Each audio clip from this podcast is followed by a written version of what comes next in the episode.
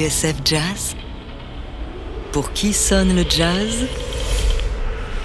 David Copéran. Aujourd'hui, je vous emmène dans le monde étrange et fascinant du cinéma de genre. Et si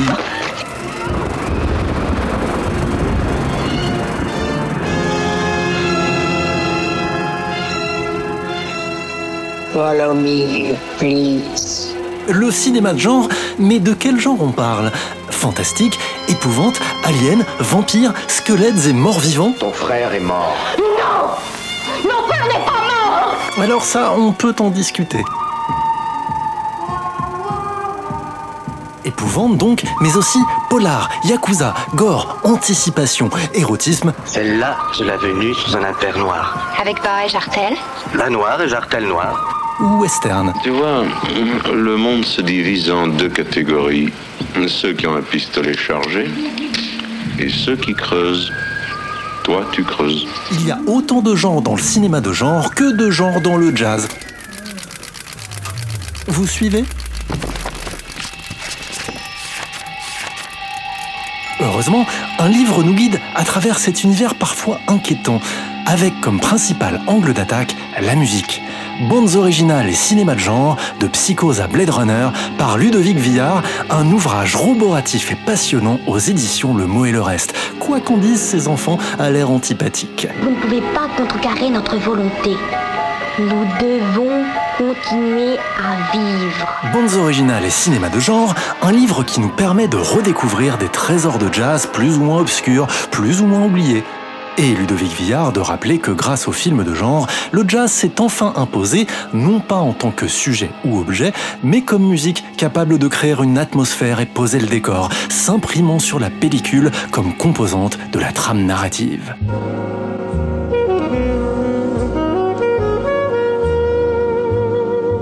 Alors, commençons, si vous le voulez bien, par ce thème extrait de la dixième victime avec Marcello Mastroianni et Ursula Andress, musique en 1965 de Piero Piccioni.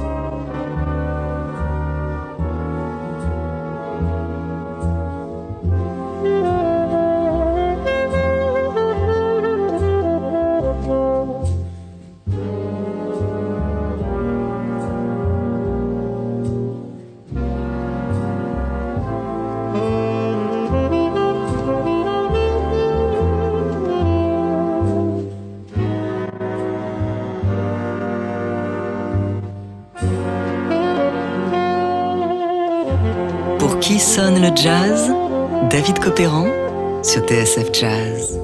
Aujourd'hui, jazz et cinéma de genre, première partie, à l'occasion de la sortie de bandes originales et cinéma de genre aux éditions Le Mot et le Reste.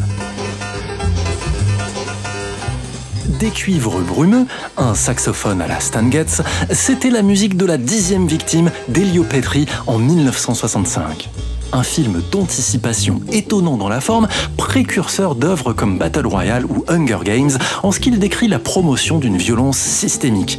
L'État, en effet, y organise des chasses à l'homme mortelles. À la fin, bien sûr, il doit n'en rester qu'un. Évidemment, ce jeu prend une allure d'autant plus théâtrale que la chasseuse est une américaine campée par la James Bond girl Ursula Andress et le chassé un italien séducteur Marcello Mastroianni. Signore e signori, vi ripeto le regole della grande calcia. L'istituzione a carattere mondiale che ha moralizzato questo e che ha incatenato e legalizzato la violenza. Le compositeur de la bande-son, lui, a un profil particulièrement intéressant. Fils d'un ministre des Affaires étrangères et vice-président du Conseil italien, Piero Piccioni est avocat de formation, mais c'est avant tout un pianiste dingue de jazz.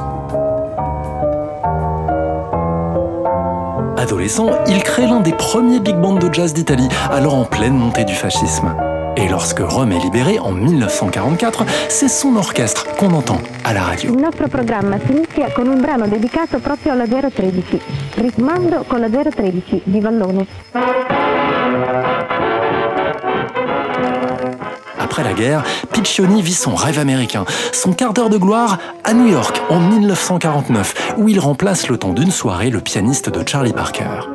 Présent dans la salle, Charles Delaunay, le grand critique et producteur français, peut en témoigner. Il s'en est remarquablement tiré, dira-t-il.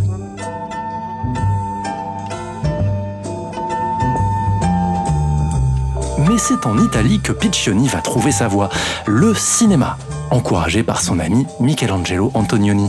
Le début d'une carrière prolifique qui s'étendra sur un demi-siècle et le long de dizaines de bandes très originales, comme celle impressionniste et lugubre d'une vie violente en 1962. Un jazz moderne, dissonant, noir de chez noir.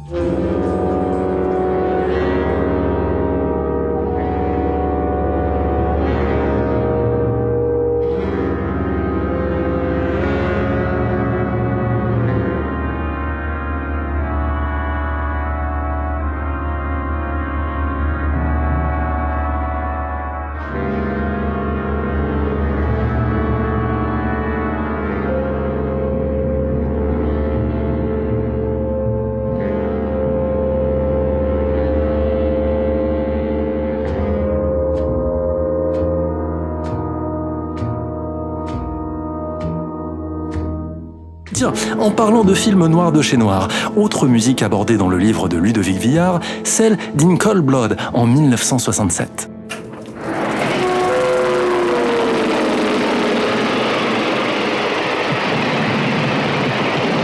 A book about this crime by Truman Capote became a worldwide bestseller. Now a motion picture brings this book to the screen. De sang-froid, d'après le best-seller de Truman Capote. L'histoire vraie d'un quadruple homicide.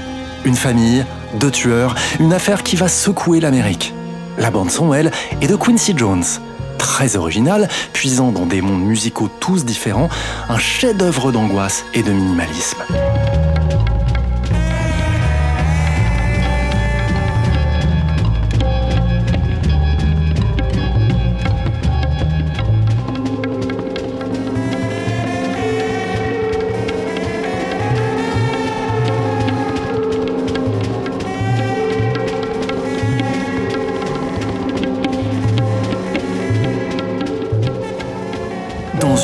Au spécialiste Stéphane Le Rouge, tirée de l'anthologie The Cinema of Quincy Jones, le compositeur explique pourquoi il est particulièrement fier de la musique d'In Cold Blood.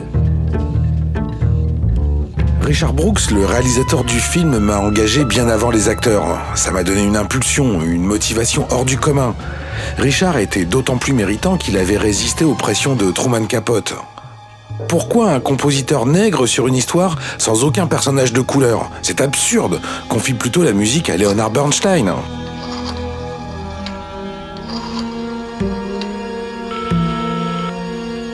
Après avoir vu le film mixé, Capote m'a appelé pour s'excuser platement.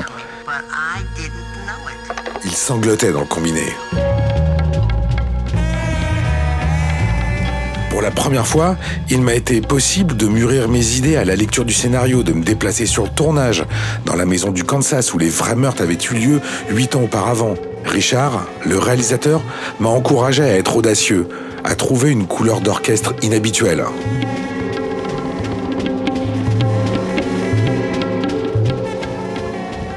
Comment Quincy Jones va imaginer cette partition lugubre entre jazz, dodécaphonisme et contemporain, utilisant la contrebasse comme personnage récurrent ainsi que toutes sortes de stratagèmes, bruitages, notes répétées, cliquetis de verre et onomatopées pour mieux entraîner le spectateur dans cette spirale infernale du crime. Pa? Pa? Hey, you're up early. Jazz et cinéma de genre, premier épisode de notre série de Pour qui sonne le jazz, à l'occasion de la sortie du livre de Ludovic Villard, Bandes originales et cinéma de genre aux éditions Le Mot et le Reste. On se retrouve dans la prochaine émission avec d'autres BO étrangement jazz. Et on se quitte avec un dernier extrait d'In Cold Blood par Quincy Jones, Hanging Paper.